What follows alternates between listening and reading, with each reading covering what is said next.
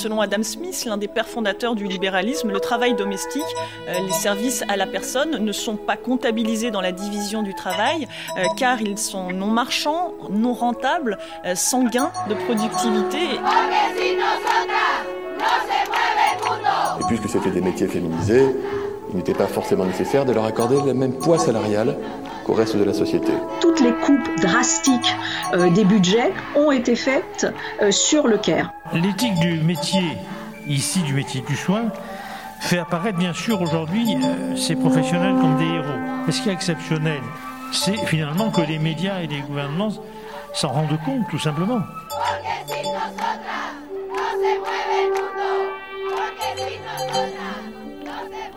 Bonjour et bienvenue dans un nouvel épisode de Public Pride, la série de podcasts qui essaye de repenser toute une série d'espaces et d'objets publics euh, et qui est proposée par Anne-Laure Delatte, économiste, Antoine Vaucher politiste, et Stéphanie Hennette, juriste. Bonjour euh, à toutes et à tous. Euh, aujourd'hui, on est très euh, heureux d'accueillir Sandra Logier pour discuter avec nous. Donc, Sandra Logier est professeure de philosophie à l'université Paris 1 et elle s'intéresse à beaucoup de choses qui nous, qui nous intéressent ici, c'est-à-dire les questions du commun, du public, de leur articulation aux questions de la démocratie. Et elle le fait chaque fois en repartant d'une analyse des compétences ordinaires des capacités d'auto-organisation des citoyens et ça l'a conduit dans toute une série de travaux à revenir sur euh, ce qu'était euh, euh, la désobéissance civile, ce qu'était la démocratie des places. Et pour citer un livre parmi ces nombreux livres, celui avec Albert Ogien, un des nombreux livres avec Albert Ogien qui, que j'ai tout particulièrement apprécié, le principe démocratie justement. Et justement aujourd'hui Sandra Logier, euh, avec euh, Najat Vallaud-Belkacem, a, publié un, nouveau livre, La société des vulnérables, leçon féministe euh, d'une crise. Et ça nous permet, je crois, de, nous interroger sur finalement ce que ces catégories du commun, du public et du CARE également euh, permettent de dire euh, de cette crise sanitaire, comment ça nous euh, permet de, les lire, de, la lire différemment. finalement, le point de départ, il me semble, du livre, c'est la manière dont cette crise sanitaire a révélé quelque chose sur ce qui est le commun de nos sociétés sur euh, ce qui les fait tenir, mais est pour autant euh, invisibilisé. Euh, la manière dont justement la crise fait apparaître soudainement l'ensemble de ces chaînes de dépendance qui la font exister. Et donc, je voulais revenir avec, avec toi dans notre première question, justement, sur voilà, qu'est-ce que cette approche du CARE permet de, de dire sur cette crise pandémique? Donc le CARE est vraiment quelque chose qui a été transformé par cette crise, hein, selon moi, puisque euh, avant, bon, il y avait beaucoup de discussions sur le CARE et c'est vrai que c'était vraiment déjà un sujet, mais je crois que là, il y a vraiment une sorte euh, d'imposition du concept euh, dans l'espace public et une sorte de validation hein, qui était assez satisfaisante pour bah, tous les gens très nombreux hein, qui travaillent sur le sujet, puisque même si le mot a été prononcé hein, par ailleurs pour la première fois par un ministre, hein, puisque un ministre de la Santé, Véran, qui, qui a dit, euh, voilà, il y a quelque chose qui s'appelle le CARE.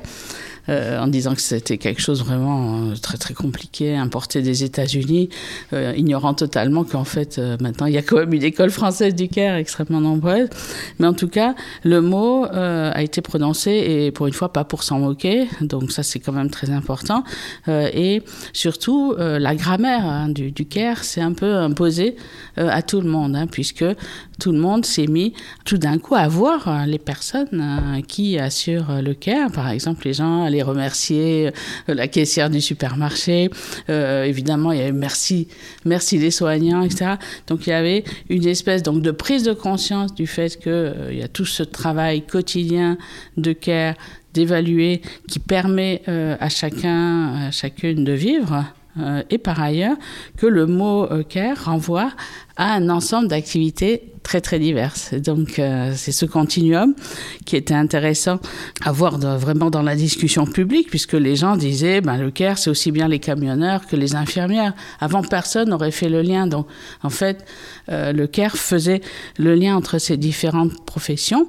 Ensuite, c'est vrai que même en, termes d'espace public euh, littéral, qu'est-ce qu'il y avait euh, dans la rue, dans les transports? Ben, C'était ces personnes. Hein, Donc, c'est intéressant, puisque c'est vrai qu'on parle toujours de l'invisibilité du travail de CARE. Et là, il y avait une sorte de visibilité, hein, tout d'un coup, de ces personnes qui sont toujours dites invisibles.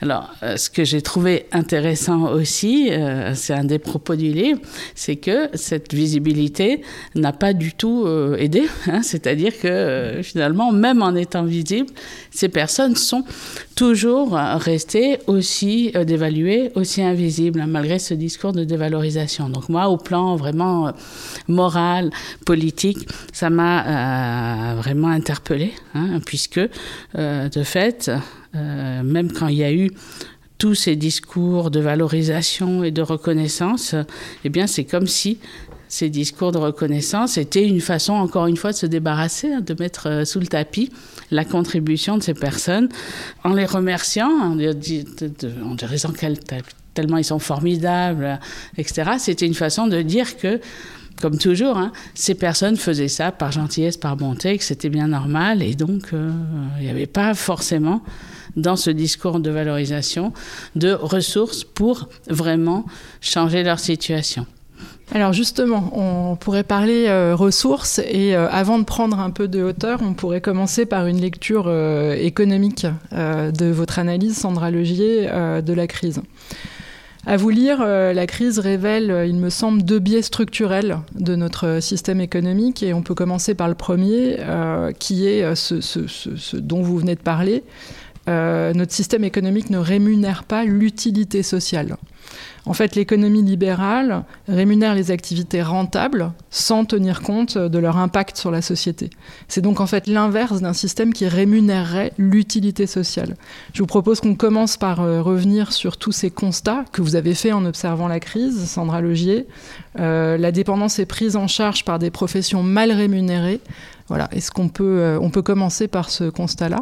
En effet, c'est vraiment le paradoxe hein, qui est apparu, c'est-à-dire que ces personnes étaient reconnues comme étant extrêmement importantes, hein, finalement, qui va s'occuper de leur santé dans une période de grande vulnérabilité, donc où ça peut vraiment être euh, leur vie qui est en danger.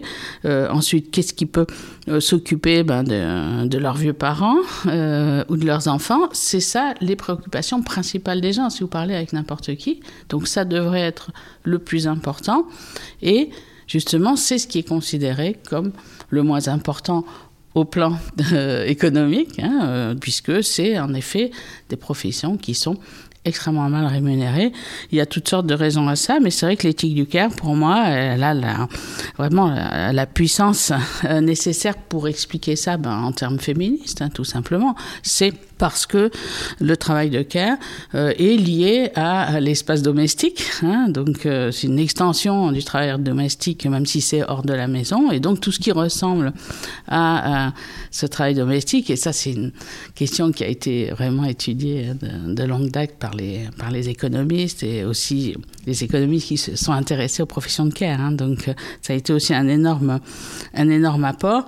Mais, euh, bien sûr, on ne peut pas, en fait, comprendre cette réalité, hein, euh, ces salaires très bas, si euh, on ne pense pas à ben, cette, la façon dont les femmes ont euh, été historiquement ben, confinées, alors enfin, c'est pas le bon mot en l'occurrence, dans l'espace privé, et que donc le travail qui se fait dans cet espace n'est pas considéré comme du travail rémunéré, ça l'a même été, pas été le cas jusqu'à jusqu'à une, époque récente. Et donc, euh, l'ensemble de euh, ce travail euh, est accompli ben, pour des raisons affectives ou alors parce que effectivement c'est aux femmes, c'est aux femmes de le faire.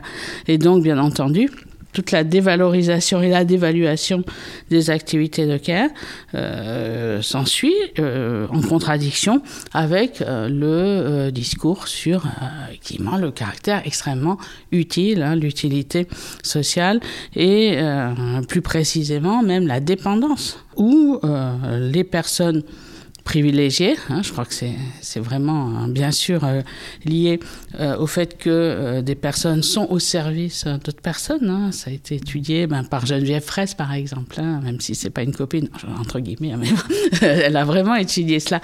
Et donc, il y a une très forte dépendance des personnes privilégiées dans nos sociétés par rapport à toute une, toute une armée de personnes qui rendent en fait leur vie quotidienne possible. Et donc, au plan philosophique, euh, c'est vrai que c'est vraiment très, euh, très intéressant de voir à quel point donc il y a une sorte de déni euh, de la dépendance qu'ont les personnes plus privilégiés, mais disons la plupart des personnes actives par rapport aux personnes qui rendent leur activité possible. J'insiste là-dessus parce que c'est particulièrement vrai des, intellectuels, hein, des, universitaires qui se considèrent toujours comme très autonomes et qui en général ont quand même un, système de, soutien heureusement euh, euh, assez organisé.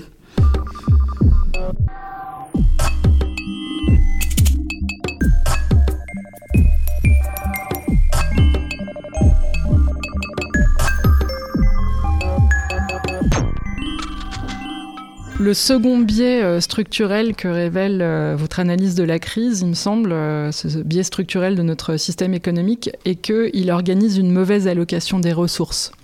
Finalement, contrairement à la promesse initiale d'une économie reposant sur un marché qui organiserait une allocation optimale, en fait, les ressources aujourd'hui vont vers des secteurs les plus rentables, mais encore une fois, pas les plus utiles socialement. Euh, l'économie libérale n'alloue pas les ressources là où en fait on en a besoin, comme vous venez de le montrer.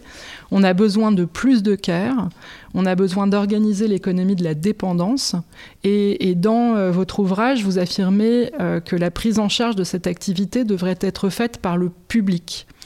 est-ce qu'on pourrait revenir ensemble là-dessus, Sandra Logier? Comment est-ce que vous concevez la place du public dans cette organisation de la dépendance euh, en, référence au, secteur privé, en fait, par rapport au secteur privé alors c'est une question qui est euh, effectivement euh, centrale et c'est vrai que dans ce cas-là, le mot public, c'est pas facile. Hein. c'est là qu'il est crucial. Hein. bien sûr, il y a un problème de d'allocation des ressources, hein, comme vous le disiez très bien, et on l'a vu même au début de la crise, lorsque on a dit qu'il fallait absolument soutenir l'aviation, l'automobile, donc tous ces secteurs sont effectivement très importants, mais qui étaient complètement opposés, euh, bien sûr, hein, que ce soit ben, en termes de déjà d'image de genre, hein, malgré tout, par rapport à tout ce qui est euh, métier du care. Hein. C'est vrai que c'est quand même curieux, puisque c'est vraiment au moment où on se rendait compte qu'il y avait un sous-financement chronique des structures de care en général. Ce que j'appelle les structures de care, euh, c'est vraiment des structures euh, de services publics, hein, donc l'hôpital, euh, l'école, l'université, hein, donc toutes, toutes ces structures qui étaient vraiment révélées tout d'un coup comme étant négligées et sous-financées. Et on va dire qu'il faut absolument soutenir tous les autres secteurs, hein, sauf celui-là. Donc il y a quelque chose d'extrêmement choquant.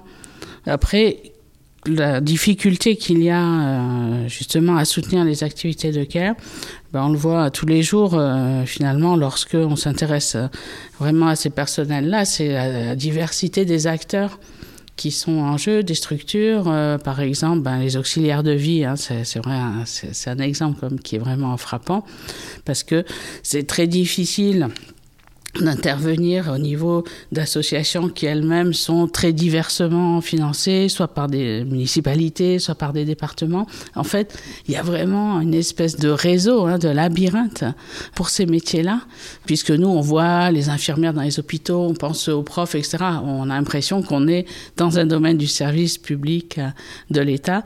La difficulté, c'est que, en réalité, les professions de care, leur situation dépend en fait d'une myriade de structures qui sont toutes mal, mal soutenues, pas, toujours, pas toujours bien organisées, etc. Et donc, indiquer qu'il faut absolument revaloriser les salaires. Bon, je parle des auxiliaires de vie puisque c'est des personnes qui touchent 600, euh, entre 600 et 800 euros par mois pour travailler 50 euh, heures euh, par semaine. Hein. C'est quand même ça la situation. Et donc la question, c'est vraiment de pouvoir réguler, en fait, avoir les conventions qui permettraient que ce travail soit correctement rémunéré.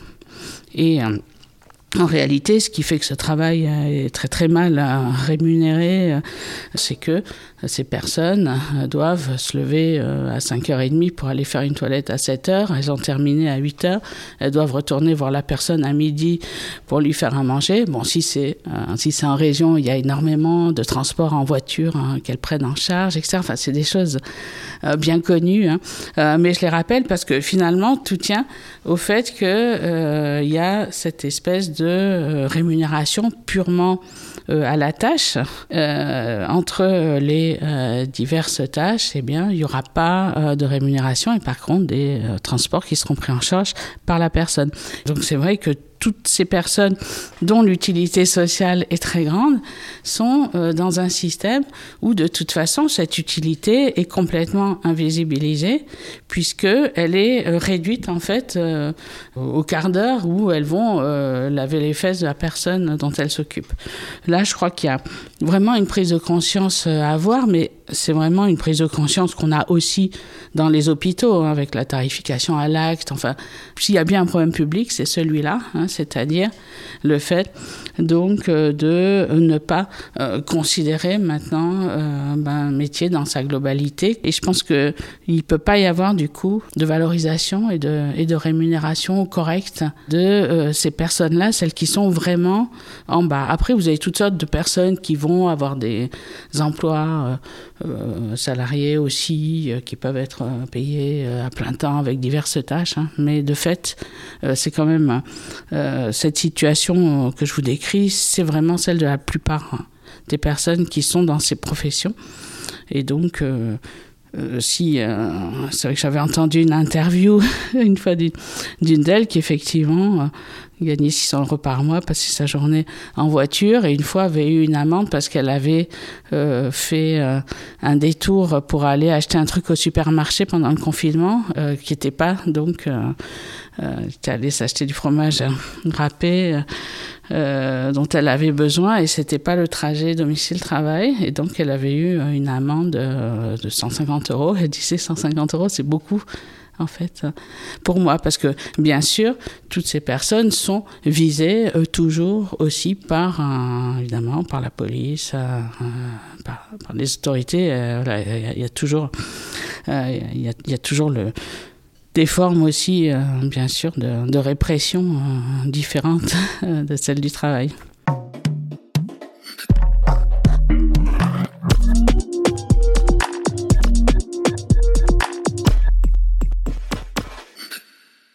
Après cette euh, première discussion sur peut-être quelques leçons économiques de la crise ou enfin ce que ça, ce que ça a révélé, je voudrais te poser, Sandra Logier, quelques questions sur euh, des leçons plus, politiques. Il est certainement évidemment encore un peu tôt, et c'est pareil pour euh, l'économie, mais pour tirer toutes les leçons politiques de cette crise. Mais en tout cas, il y a des choses, parmi les choses qui sont euh, d'ores et déjà très visibles. on voit que dans la plupart des pays, elle a conduit à une concentration inédite du pouvoir dans les mains de l'exécutif. il y a eu toutes sortes de phénomènes intéressants aussi d'éviction et de mise à l'écart de toutes sortes d'instances qui avaient pourtant pour vocation première de répondre. En France, par exemple, il y a le Haut Comité de santé publique, la Haute Autorité de santé, euh, l'Agence nationale de sécurité sanitaire, etc., qui ont d'emblée été un peu coiffés au poteau par euh, le Conseil scientifique et puis le CARE, justement, ce comité euh, à l'acronyme fascinant. Et puis, assez vite, ce Conseil scientifique et ce CARE ont eux-mêmes été coiffés au poteau par la concentration dans le Conseil de défense sanitaire, qui lui-même a presque évincé le Conseil des ministres, puisque désormais il le précède et le Conseil des ministres devient un peu une chambre d'enregistrement. Donc on a vraiment eu une transformation des, des manières même de produire la décision politique. Et donc c'est certain qu'il va y avoir de très nombreuses leçons politiques à tirer de la crise. Peut-être pour euh, euh, alimenter euh, notre échange, j'aurais aimé savoir comment tu avais lu un autre phénomène d'éviction qui est là aussi documenté dans la plupart des pays, qui est celui des femmes dans la plupart de ces lieux de réflexion, de conseil ou de décision dont se sont entourés les gouvernements. Et puis, si tu as des pistes pour valider ou réfuter l'idée d'une corrélation entre le type de décision ou le mode de processus décisionnel et euh, cette euh, invisibilisation des femmes dans tous ces lieux, euh, alors même qu'on sort de 30 années de généralisation des dispositifs paritaires dans la plupart des pays, etc. C'est des questions en effet très importantes. Alors, il y a la question d'abord hein, que tu poses de la démocratie, hein, tout simplement. Hein, c'est vrai qu'il y a eu ces comités, conseils scientifiques et le fameux comité CARE, on a un peu trop entendu parler, mais de fait, ils ont remplacé toutes sortes de structures qui existait déjà, qui aurait pu très bien euh, faire le travail et qui l'aurait certainement mieux fait, hein, même si euh, rien n'est parfait. Donc ça a été vraiment euh, un outil ben, d'antidémocratie, hein, pour reprendre le titre d'un livre avec Albert Augien, parce que c'est vrai que là, on a eu d'abord ben, des personnes, des, conseils qui étaient essentiellement masculins, hein, d'ailleurs, évidemment, il y avait très peu de femmes, mais surtout, il n'y avait pas du tout les personnes directement concernées, en fait. Hein, si on parle en termes de démocratie et de donner le pouvoir aux personnes qui sont un peu impliquées, euh, eh bien, il y avait euh, pas, du tout d'infirmières, euh, d'aides-soignants, aucune personne, même pas de médecin de ville, alors que malgré tout, ils ont quand même joué un rôle très important. Il y avait des experts assez usuels hein, de en médecine, mais qui sont des personnes euh, en général plus liées au milieu politique euh, qu'à la recherche euh, ou au terrain. Et donc, on a eu des structures qui étaient essentiellement euh, destiné à alors accompagner ou soutenir euh, le pouvoir politique dans ses décisions. Et là, il y a vraiment quelque chose de tout à fait indigne. On l'a vu à plusieurs reprises, hein, puisque ce Conseil a proféré euh, des mensonges pour soutenir en fait ben, des opérations politiques. et donc, c'est complètement contraire à l'éthique médicale, hein, évidemment. Donc, on a là quelque chose de tout à fait honteux. Mais par ailleurs, c'est vrai qu'il y a eu aussi maintenant cette espèce de conseil de défense euh, dont on attend en fait. Il y a une espèce d'organisation de, la vie publique maintenant autour des décisions que euh, va prendre le président euh, en discutant avec ce, Conseil de défense. Et là, je crois qu'il y a vraiment une structure qui est, voilà, qui est absolument euh, non, non élective. Mais bon, je pense qu'aussi, on a un président qui n'a jamais été élu nulle part, sauf à la présidence. Hein. donc, je crois qu'il y a vraiment, euh, euh, évidemment, une habitude de, de, ne pas du tout, finalement, consulter, prendre en compte donc, les personnes, hein, les citoyens. et il y a aussi cette espèce de vie publique qui est rythmée, en fait, par les décisions, les élucubrations euh, euh, donc d'un individu qui s'est improvisé en plus épidémiologue, euh, etc. Donc il y a quelque chose vraiment de, complètement de complètement inadmissible là et de surcroît, mais comme tu le disais, c'est vrai que déjà depuis le début, depuis l'arrivée de Macron, l'Assemblée est quelque chose qui, n'est absolument pas un contre-pouvoir, hein, puisque c'était vraiment une espèce de majorité euh, plus ou moins à sa botte. Euh, là, c'est vrai qu'il y a eu un peu plus de, de contestation, mais en réalité, qu'il y en ait ou pas, c'est pas du tout, euh, voilà, il n'y a pas du tout de rôle politique là.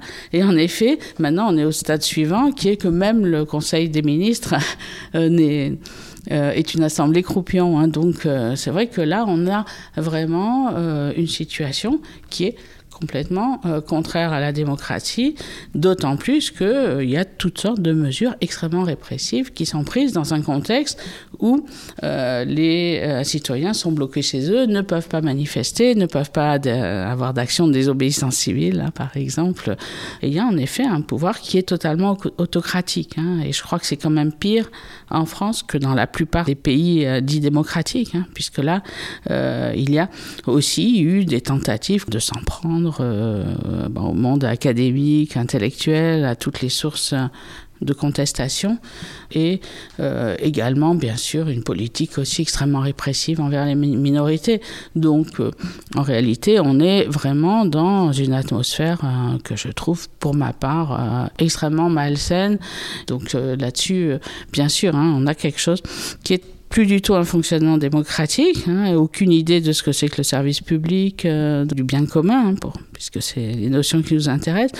Et dans tout ce processus, oui, il y a une élimination des femmes qui a été quand même très intéressante à observer dans la mesure où euh, elles ont été aussi euh, louées, euh, mentionnées comme des saintes qui étaient absolument indispensables à la vie du pays.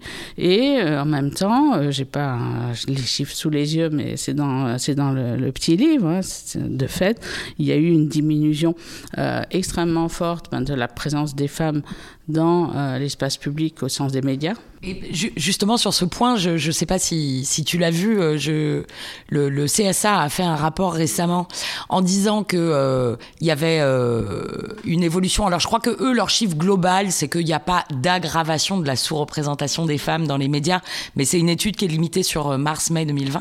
Mais ils disent qu'en revanche, elles interviennent systématiquement en tant que parents ou comme témoins, mais pas comme représentants des professions de santé ou représentants de, l'État enfin comme dans des positions d'expertise, quoi. Mais c'est justement euh, lié au care, c'est-à-dire que euh, ce qui fait la dévalorisation du care, hein, pour revenir au sujet de tout à l'heure, c'est justement que c'est pas du tout considéré comme étant un métier, une expertise, une profession. On a l'impression que n'importe qui peut le faire.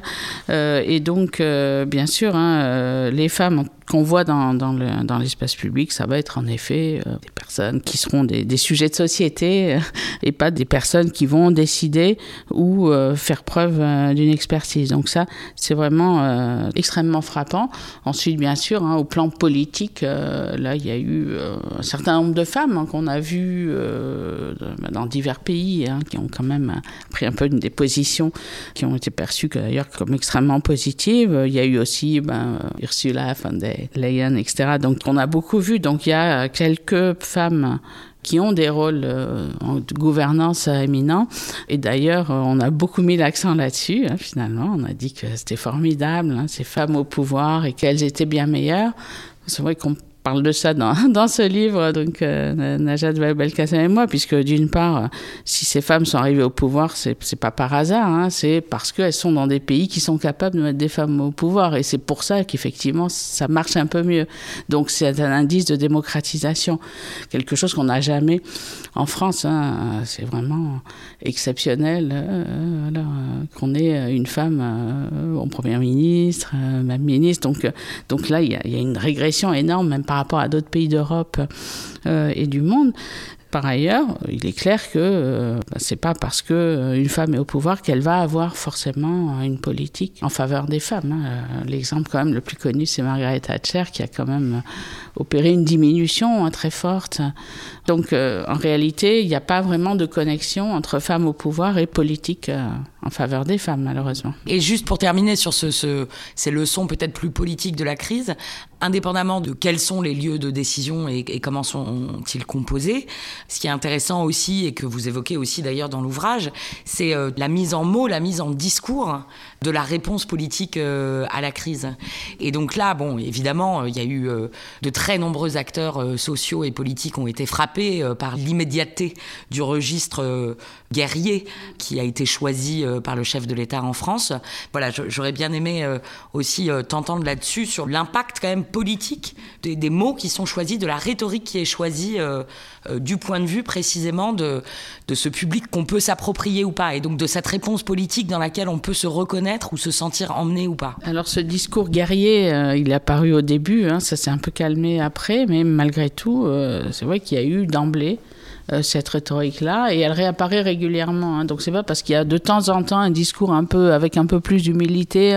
en fait, c'est l'humilité du toujours du guerrier qui veut bien reconnaître à un moment sa faute. Mais en tout cas, euh, il y a eu en effet cette position-là, viriliste, hein, bien sûr, hein, qui semble dire que euh, donc ce qui importe, c'est euh, les hommes qui sont en première ligne. et donc les femmes vont toujours être, d'ailleurs c'est le vocabulaire, hein, la deuxième ou de la troisième ligne. Donc il y a toujours cette priorité masculine, un discours donc qui va toujours mettre les hommes en avant et dévaloriser euh, toutes les tâches justement qui vont paraître subalternes. Donc ça c'est évidemment quelque chose qui est extrêmement frappant, surtout quand ça accompagne en fait une politique absolument lamentable qui contrôle rien. Donc bien sûr, hein, il y, a, quelque chose d'un peu pitoyable là-dedans, mais je crois que au-delà, hein, bien sûr, hein, il y a quand même cette vision de la, ben, de la politique comme une forme de, combat euh, contre un ennemi qui en plus euh, est inexistant. Hein. et donc, c'est vraiment pour moi une façon euh, voilà, d'afficher une sorte de, pur pouvoir, en fait, sans prendre en compte le, bien commun, la, façon dont il faudrait prendre soin des différentes personnes en fonction de leur situation. Et donc euh, là, il y a vraiment cette idée, de toute façon, si on est en guerre, qu'on ne va pas écouter euh, les avis des, experts, des citoyens, des personnes qui sont impactées. Et donc là, il y a quelque chose qui est en effet très, euh, très dangereux hein, politiquement.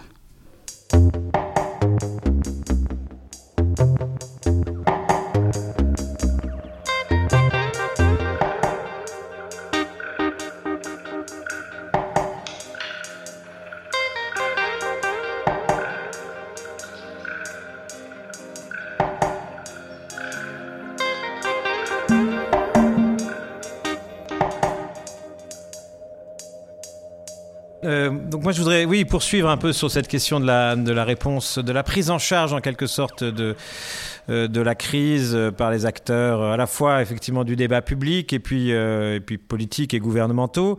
Ce que tu montres bien, Sandra euh, Logier, dans le livre, et il me semble, et on vient de le dire, hein, c'est la manière dont certaines conceptions de la compétence, de l'expertise, de la légitimité s'impose et en s'imposant exclut euh, d'autres types de publics, euh, d'autres types euh, de compétences ou d'expériences, notamment celles des usagers, celles des professionnels des services publics eux-mêmes, etc. Et finalement, donc, ce qu'on voit, en fait, toute une série de dévoiements des mots du public, ces pouvoirs qui se disent publics ou cet espace qui se dit public. On voit bien à travers l'analyse que vous faites de la prise en charge de la crise, bon voilà, l'ensemble de ces des, des asymétries qui sont construites. Voilà. Donc la question que je me posais, qu'on se posait, c'est comment, euh, euh, à partir de là, remettre le public ou une conception un peu plus nouvelle, de robuste, je dirais, du, du, public au cœur de la démocratie. Alors, tu as beaucoup travaillé sur Dewey, par exemple, le philosophe américain euh, pragmatiste qui a euh, retravaillé cette notion de, de, public et la manière dont c'est articulé à, la démocratie. Donc, je voulais peut-être que tu reviennes là-dessus, c'est-à-dire comment on peut s'appuyer sur euh, le potentiel, en quelque sorte, politique de cette notion de public et qu'est-ce que ça a pour conséquence en termes d'organisation euh, de la démocratie?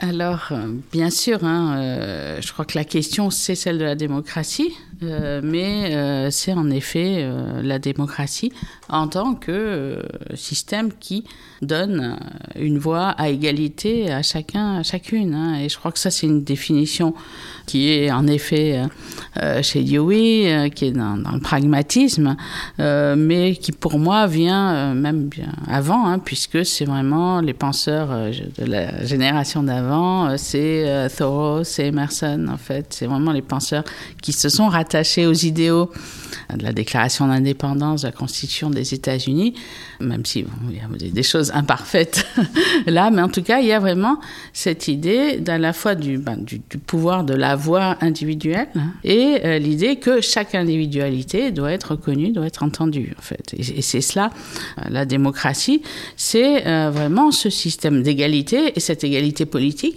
elle est en fait extrêmement loin. Hein. On n'est pas du tout euh, dans ce système-là parce qu'il n'y a pas cette égalité euh, des voix. Euh, et donc, s'il y a cette égalité des voix, eh bien, il y a du coup cette nécessité pour la politique euh, d'être euh, décidée par, euh, alors, par chaque citoyen, et ça, ça paraît évidemment quelque chose, bon, c'est un problème philosophique hein, théorie politique traditionnelle, hein, puisqu'il peut y avoir des, évidemment des, des désirs, des conceptions divergentes, et c'est là que la conception de la démocratie entend euh, donc que euh, lié au bien public, c'est-à-dire que euh, la démocratie doit avancer vers ce bien public. Et d'ailleurs, c'était aussi la base de la désobéissance civile, hein, en réalité, hein, puisque l'idée était qu'une loi, si elle a été établie sans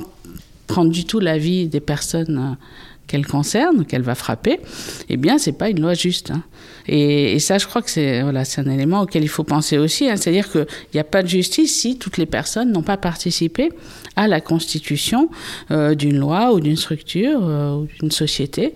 Et c'est pour cela que effectivement il y a un lien très intime entre euh, donc bien public hein, et participation des citoyens au choix politique. si j'insiste sur tout cela, c'est pour qu'on voit à quelle distance absolument incroyable on est en fait de cela aujourd'hui, en France bien sûr et dans beaucoup de pays. Et, je crois que euh, c'est intéressant euh, de voir euh, malgré tout comment Joe Biden, qui n'était pas un radical, essaye de se rapprocher quand même de cette idée-là, de l'idée qu'il faut malgré tout que en réalité, si les personnes concernées décident, il y a forcément en fait une volonté de bien commun, d'où l'idée par exemple de faire un grand plan d'amélioration des infrastructures, des choses comme ça, qui vient en fait de cette, de cette idée-là hein, et euh, donc de cette, euh, euh, de cette croyance en fait à la compétence du citoyen pour décider ce qui est bien pour lui ou elle et donc pour tous. Hein, et c'est un saut, hein, mais ce saut, il est nécessaire à une vraie pensée démocratique. Si je peux peut-être juste prolonger cette question plus théorique, je voudrais d'abord juste élargir un propos que tu avais tout à l'heure quand tu expliquais euh, euh, cette notion de care et que tu disais que une des choses que la crise avait révélées, c'était que les personnes les plus privilégiées euh, dépendent dans leur vie quotidienne de tout un réseau de délégations de services dont elles se trouvaient privées par l'effet du confinement, etc. Mais bien sûr, ce qu'on sait, c'est que la, la critique féministe, je pense évidemment aux travaux de Carol Pateman, mais il y en a bien d'autres, de l'entrée dans la modernité politique par les théories du contrat social, qu'en fait, euh, le spectre est beaucoup plus large. C'est-à-dire qu'en fait, euh, c'est véritablement la communauté politique telle qu'on la pense, qui est construite de manière fictive sur cette idée de l'individu indépendant et rationnel, et qu'en fait, euh, c'est la politique, l'économie telle qu'elle, telle qu'on les conçoit, fonctionne sur l'invisibilisation totale de la prise en charge de toutes les formes de dépendance. Et donc, euh, euh, peut-être, c'est voilà, c'est le patriarcat. Mais peut-être, ce qui serait intéressant, ça serait d'essayer, pour pour terminer, de d'essayer de, t'inviter à passer peut-être du, du, pragmatisme de Douai dont tu nous parlais à l'instant, à l'empirisme, c'est-à-dire, mais concrètement, cette idée de la valeur publique du CARE, de la valeur publique de la prise en charge des dépendances. On sait euh, déconstruire les processus par lesquels ça a été invisibilisé. Euh, est-ce qu'on a des idées concrètes de processus par lesquels ça peut être euh, politisé ou, centralisé? Alors, c'est vrai qu'il y a forcément, en effet, des mesures à prendre extrêmement concrètes, mais je crois que le travail critique, il faut vraiment le faire dans la mesure où, bien sûr, hein, comme tu le disais, il y a en effet cette société patriarcale qui se maintient économiquement euh, notamment par euh, cette, cette exploitation de euh, toutes ces personnes invisibles hein, qui rendent possible la vie des autres.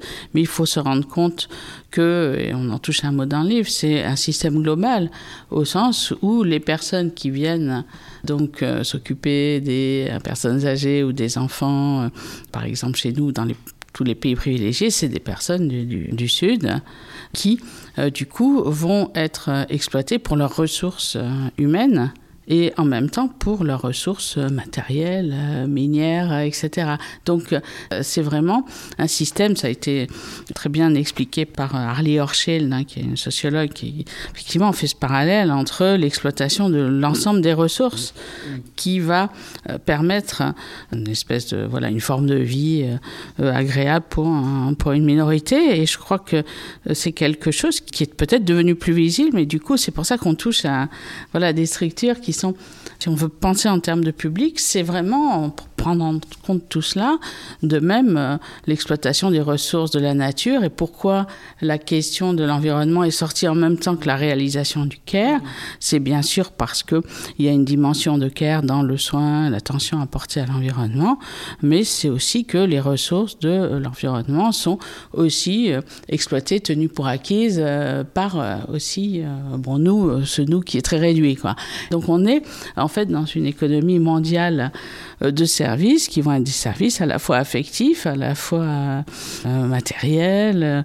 Du coup, là, dénouer ça par des mesures, ça n'est possible en effet que si il y a cette prise de conscience malgré tout. Hein. C'est pour ça que j'insiste sur cette histoire de dépendance, pour qu'il y ait cette prise de conscience de façon à ce que effectivement euh, il y ait une forme de décision collective sur euh, ce qui compte, ce qui est important.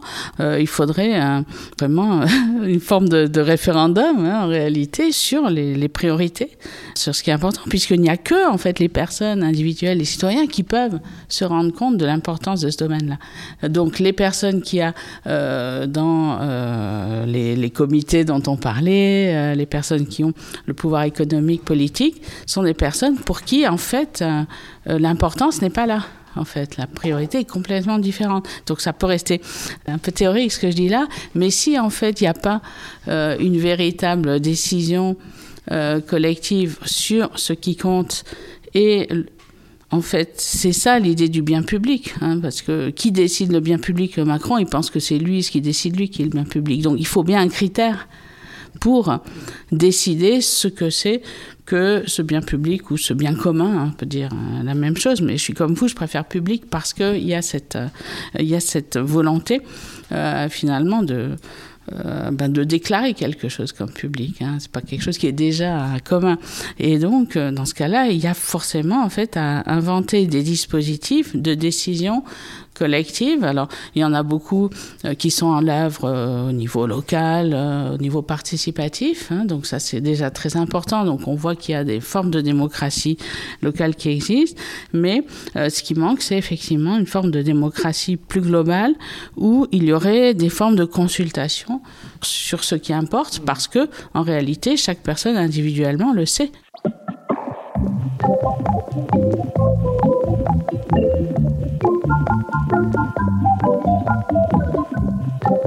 thank you Merci euh, Sandra Logier euh, de nous avoir montré comment euh, finalement cette, cette crise pandémique est aussi l'occasion d'une nouvelle connaissance de ce qui fait tenir nos sociétés et aussi de ce qui permet de produire des nouvelles conceptions du public et de réfléchir à la manière dont on peut gouverner démocratiquement ces crises, sans doute pas seulement ces crises d'ailleurs pandémiques ou sanitaires, mais aussi sans doute d'autres crises en cours ou à venir. Voilà, merci et à bientôt.